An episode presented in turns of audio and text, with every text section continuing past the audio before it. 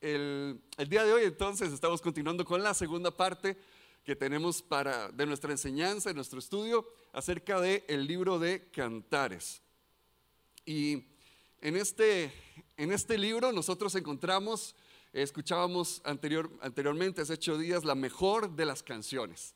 La mejor de las canciones. A veces a veces cae mal ver a una parejilla así muy pega, ¿verdad?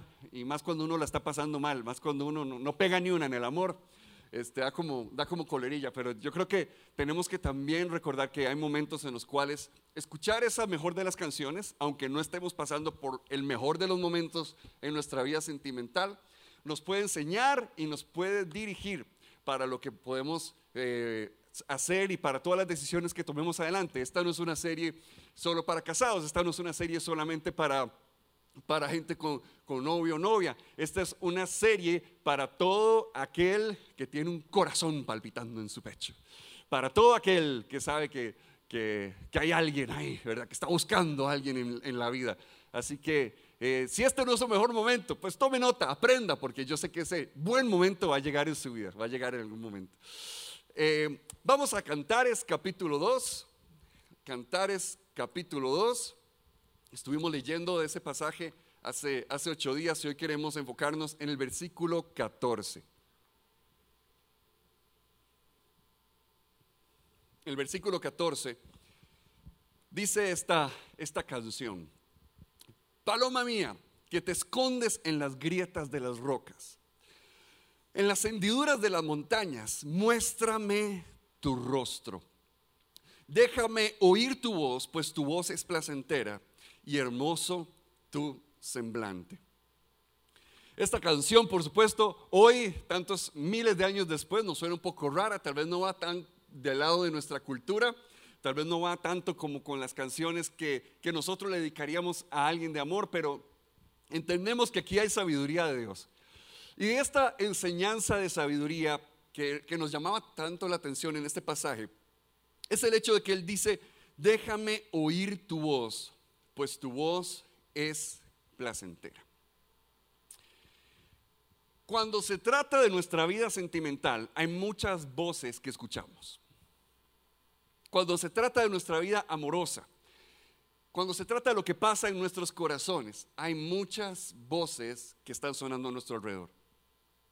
Em, está la, voz de los amigos, está la voz de la familia, mm, está la voz de las redes sociales y de los medios de comunicación, está la voz de las revistas que nos podemos estar leyendo, em, está la voz de terapeutas, por ejemplo. Hay muchas, muchísimas voces que nosotros escuchamos a la hora de, que estamos viviendo eh, nuestra, nuestra vida romántica, pero tenemos que prestar atención entonces a qué, cuáles son esas voces y qué nos están diciendo y qué hay detrás de ellas.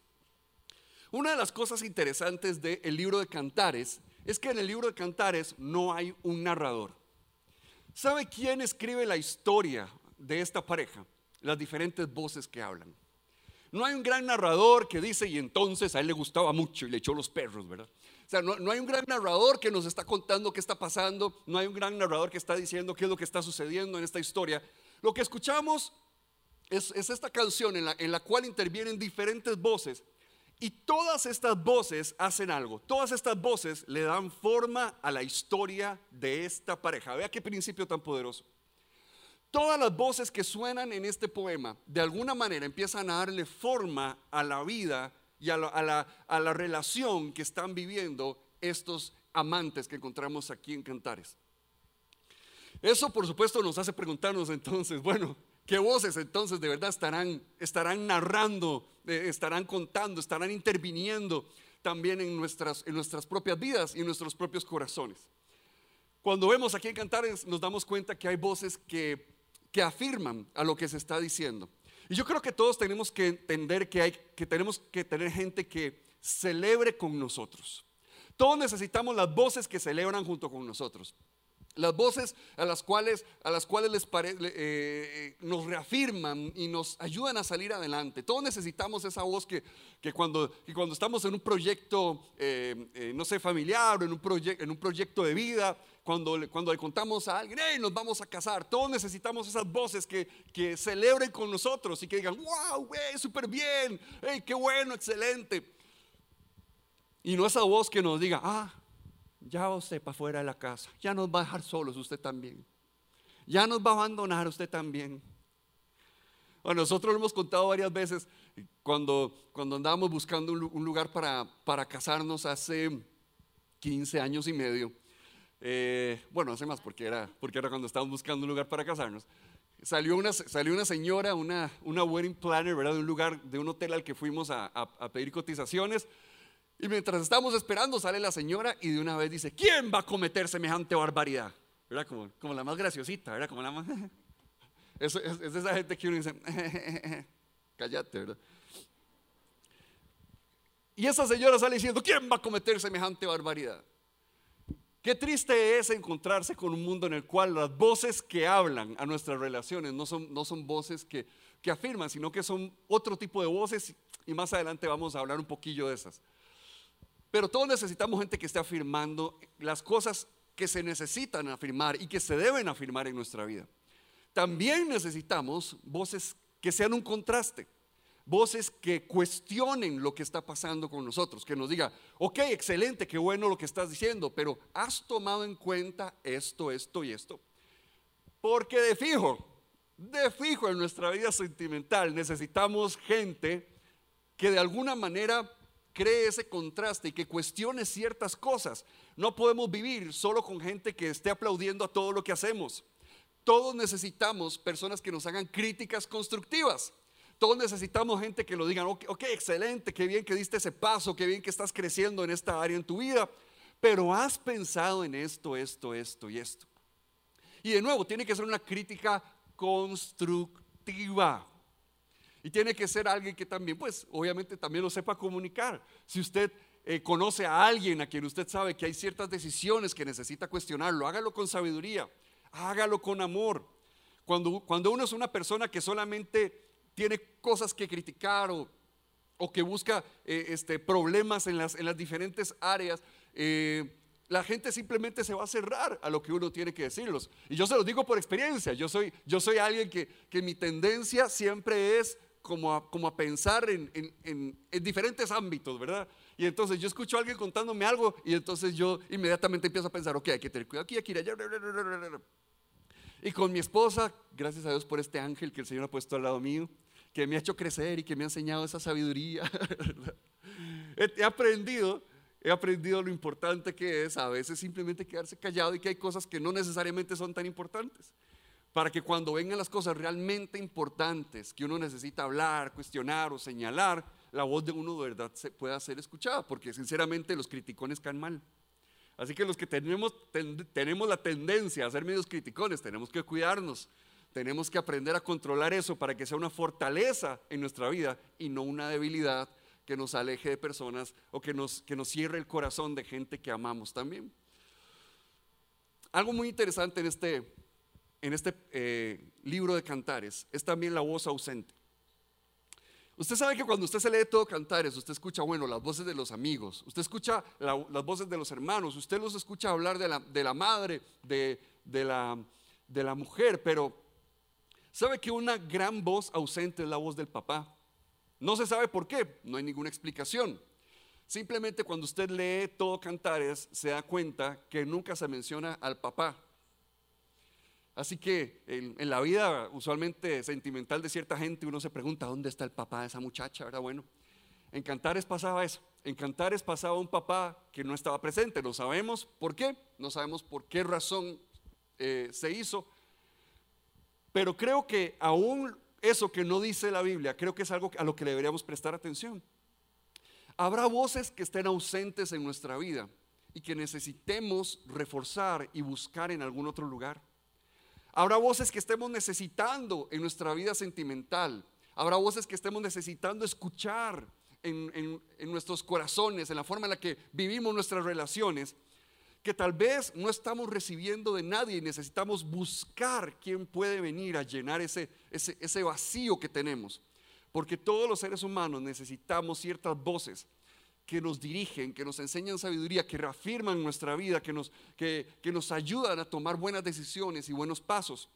Así que una de las cosas importantes que deberíamos preguntarnos el día de hoy es, ¿qué voces estarán ausentes en mi vida en este momento? Y que yo necesito buscar por algún lugar. Y que yo necesito buscar a ver dónde las puedo encontrar. Y de nuevo la gran pregunta, ¿qué voces le están dando forma a la historia de amor de mi vida? ¿Y qué forma le están dando estas voces? Empecemos a hacernos esta pregunta mientras nos adentramos en la sabiduría de la mejor de las canciones.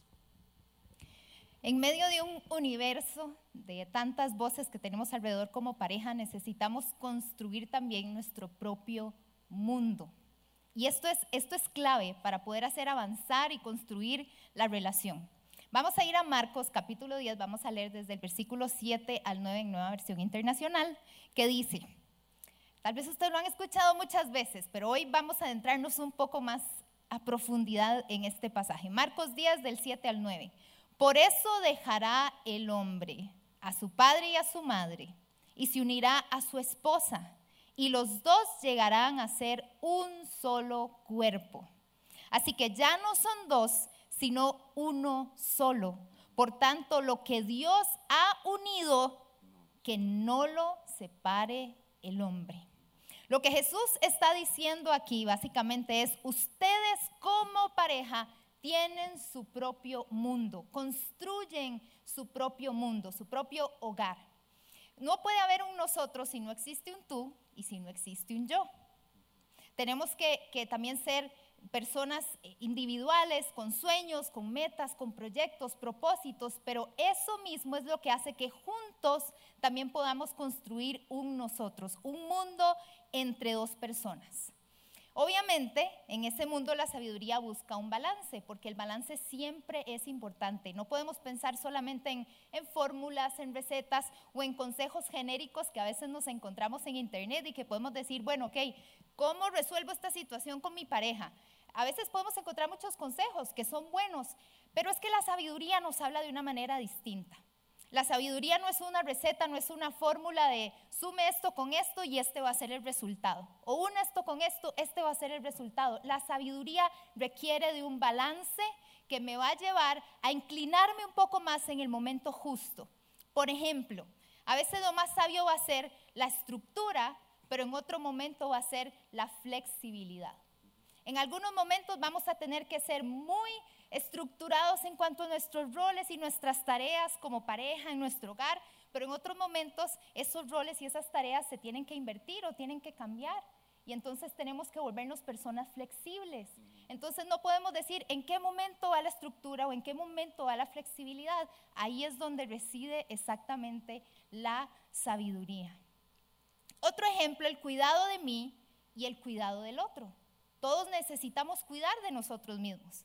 Si no cuidamos de nosotros mismos, nos va a ser muy difícil poder cuidar al otro. Pero también en medio de ese cuidado que debo de tener conmigo misma, tengo que buscar ese balance de cuidar a la otra persona. En otras palabras, responsabilidades versus derechos. Deberes versus derechos. Tiene que haber un balance. En cuanto a la dependencia e independencia, el balance de, esa necesidad que tengo del otro, del momento justo en que ocupo, que esté más cerca tal vez de lo usual, pero también ese otro momento en el que necesito mi espacio, ¿cierto o no? Necesitamos espacio y necesitamos cercanía, entonces tiene que haber un balance con sabiduría.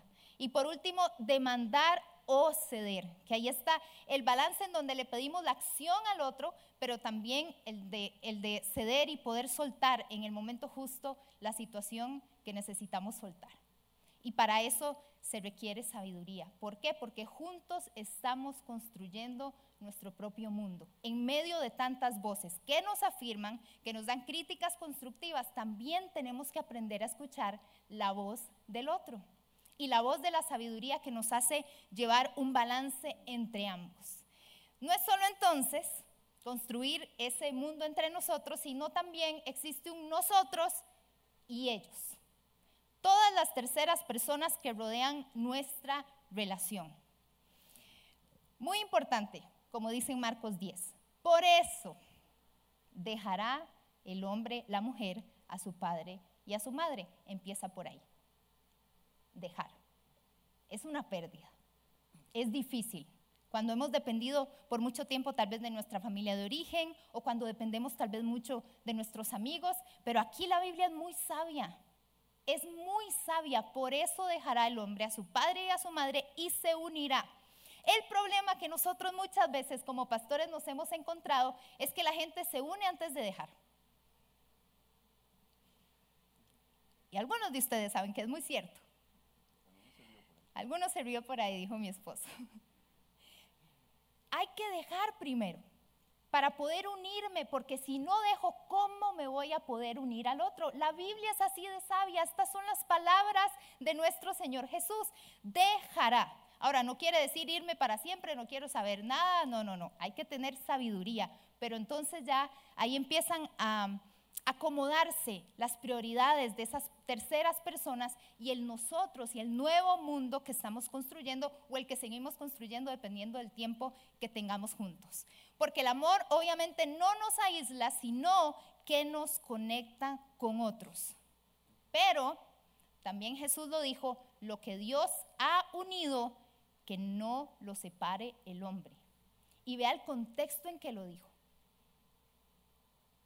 ¿Cuántas familias, cuántas parejas hoy en día tienen problemas a raíz de no haber dejado lo que ya tenían que dejar? De haber dejado ciertas dependencias, ya sea financieras, emocionales, eh, inclusive esas voces a las que les dan prioridad en su vida. Por eso es muy importante aprender a tomar esas decisiones y pedirle al Señor la sabiduría y tomar en cuenta aquellas voces que nos están hablando y nos están diciendo, uy, tiene que haber un balance, no estás balanceado o más bien estás dándole prioridad a otros antes que a tu relación de pareja en la que nada ni nadie debería de separarles. Qué importante. Nosotros decidimos quién tiene el poder y quién tiene la opinión en nuestra vida en nuestro mundo. Y es una decisión importante a tomar porque obviamente podemos encontrar diferentes presiones a las exigencias y necesidades de terceros. Hay terceras personas que son muy exigentes y que no tienen una necesidad de verdad. Y entonces nosotros, por querer complacer y no quedar mal, por no saber decir no, simplemente hacemos lo que las otras personas nos piden que hagamos y no estamos tomando las decisiones correctas y estamos dejando que otras voces nos separen. Hay otras terceras personas que no precisamente son exigentes y no tienen, y sí tienen, mejor dicho, necesidad. Y entonces tenemos obviamente que ayudarlos, obviamente tenemos que estar ahí, ya sea familiares, amigos, diferentes personas, personas de la iglesia, por ejemplo, también, pero tenemos que hacerlo con límites. Y esos límites los construimos junto con el otro. Son cuestiones que tenemos que hablar, son cuestiones que tenemos que anotar y decir, bueno, ¿cómo vamos a manejar las cosas a partir de ahora? ¿Cómo lo vamos a hacer? ¿Qué límites vamos a poner? Y cuando ponemos límites usualmente no caemos bien. Pero al final de cuentas, nosotros somos los dueños de nuestra vida. Nosotros somos los dueños de nuestro mundo, del mundo que estamos construyendo. Las personas dueñas de su vida no sienten culpa cuando deciden qué rumbo tomar. Hay tantas personas que toman decisiones por culpa y no por amor. Cuando estés tomando decisiones por culpa, ya sabes que estás tomando una mala decisión. ¿Cuál es ese sentimiento? ¿Cuál es esa emoción que tenés al tomar una decisión con respecto a tu pareja, con respecto a tu familia, si hay culpa en medio, entonces hay que volver a pensar.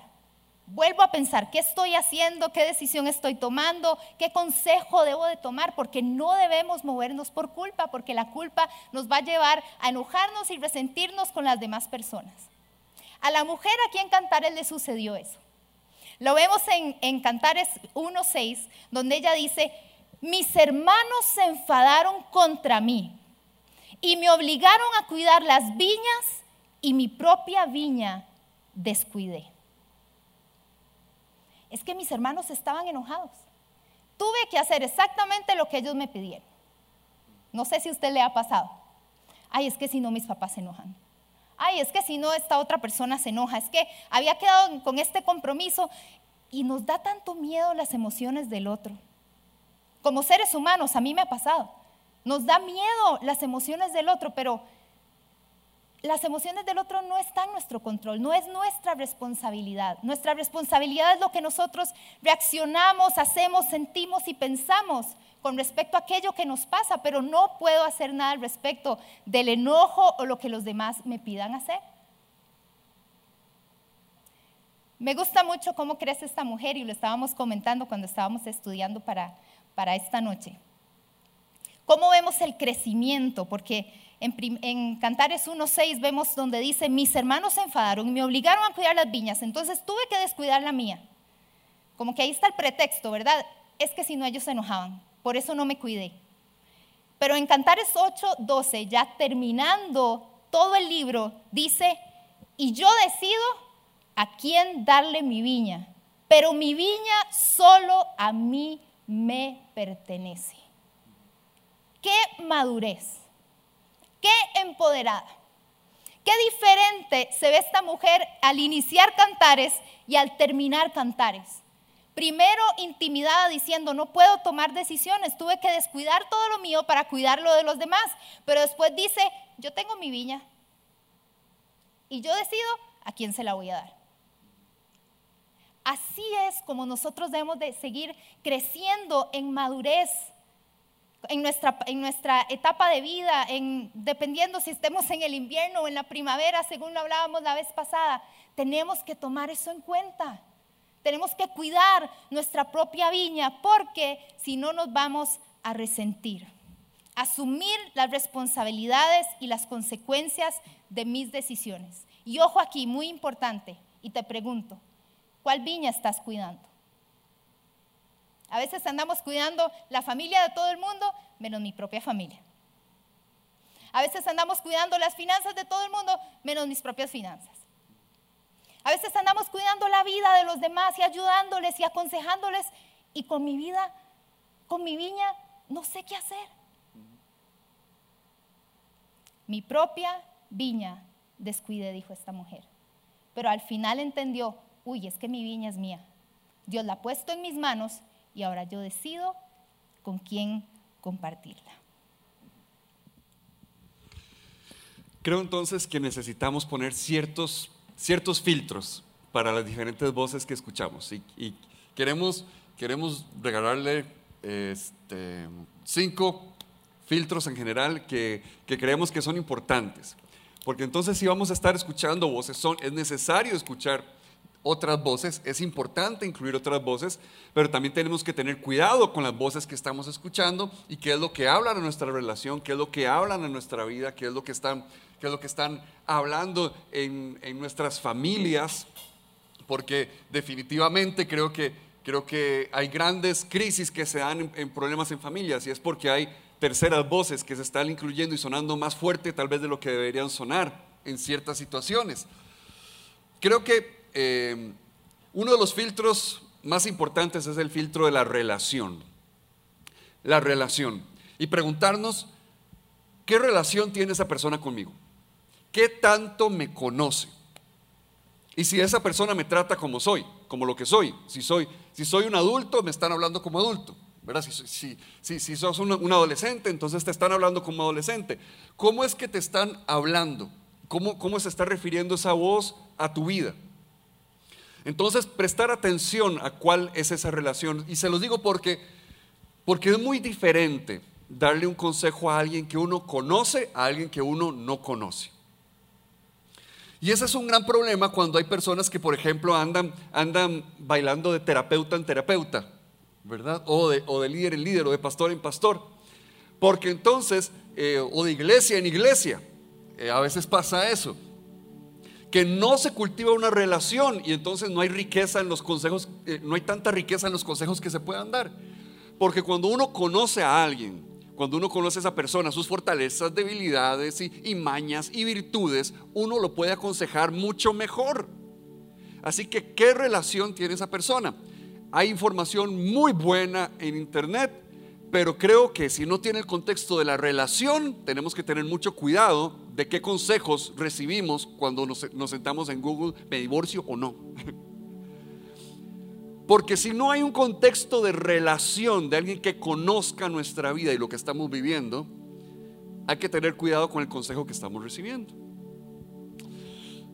Segundo, la experiencia. ¿Qué experiencia ha tenido esa persona en sus relaciones? Y no, con experiencia no digo a, que, bueno, en mi matrimonio estamos viviendo una situación de adulterio, entonces necesito un consejero que haya vivido una situación de adulterio. No, no me refiero a, a ese tipo de experiencia. Lo que me refiero es, en su vida sentimental, ¿ha tenido experiencias positivas o negativas? ¿Ha sido una persona que, que ha logrado superar obstáculos o que ha vivido arrastrando frustraciones. Porque hay gente con muy buenas intenciones, pero que, que tiene un peso tan grande, de un bulto tan grande de frustraciones, que cuando le dan esos consejos a uno, lo que se le salen son sus frustraciones sentimentales nada más. Que lo que le recetan a uno nada más a partir de sus frustraciones y de su dolor que no han logrado sanar. Y esos corazones heridos simplemente nos empiezan ahí a, a vomitar veneno.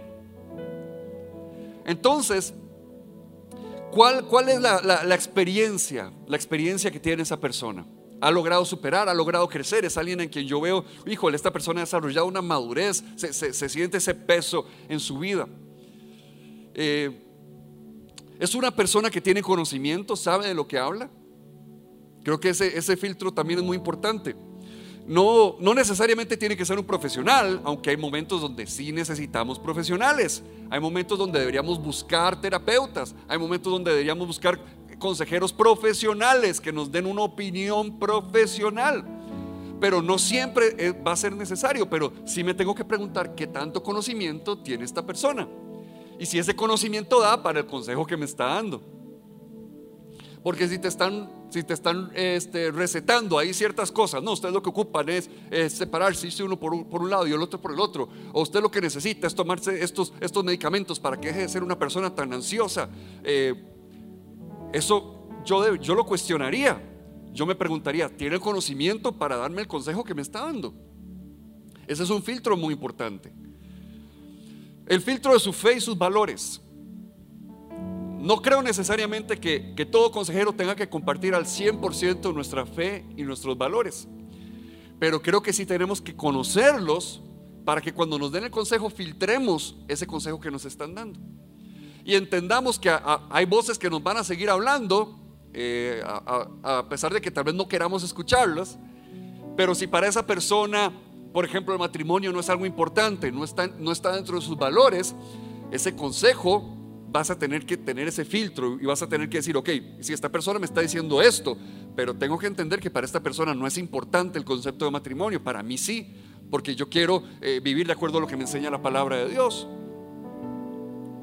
Así que tengo que filtrar ese consejo también a, través de, sus, eh, de su fe y de sus valores. Y creo que por último también les aconsejaría que tomen en cuenta el filtro de las intenciones. ¿Con qué intención podría estar dándome esta persona este consejo? No para que andemos paranoicos, no para que andemos sospechando de todo el mundo, pero sí creo sabio que conozcamos o que, nos preguntemos con qué intenciones podría alguien aconsejarme dar estos y estos pasos. ¿Con qué intenciones podría alguien aconsejarme hacer esto o hacer aquello? Porque hay momentos donde, donde palabras muy adornadas, muy bonitas pueden venir con pésimas intenciones. Y entonces tenemos nosotros que tener ese cuidado y ese discernimiento. Y yo creo que el Espíritu Santo está ahí para hablarnos, está ahí para guiarnos, está ahí para enseñarnos y dirigirnos hacia donde tenemos que caminar. Qué increíble, qué poderoso este pasaje. Déjame oír tu voz, pues tu voz es placentera déjame oír tu voz en un mundo de tantas voces. En un mundo de tantas voces.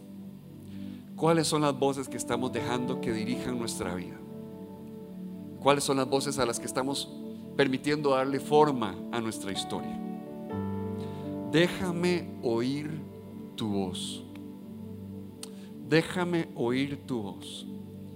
La voz del otro es de los regalos más grandes en una relación sentimental.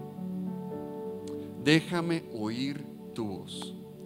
Déjame oír tu voz. Que el Señor nos dé muchísima sabiduría, que el Señor dirija nuestros corazones, que el Espíritu Santo nos enseñe y nos llene de discernimiento y sobre todo amor el uno por el otro. Porque creo que hay voces a las que hay que bajarles el volumen y sé que el Espíritu Santo te está señalando voces a las que les tienes que subir el volumen para que tu vida empiece a caminar en el orden que Dios ha preparado.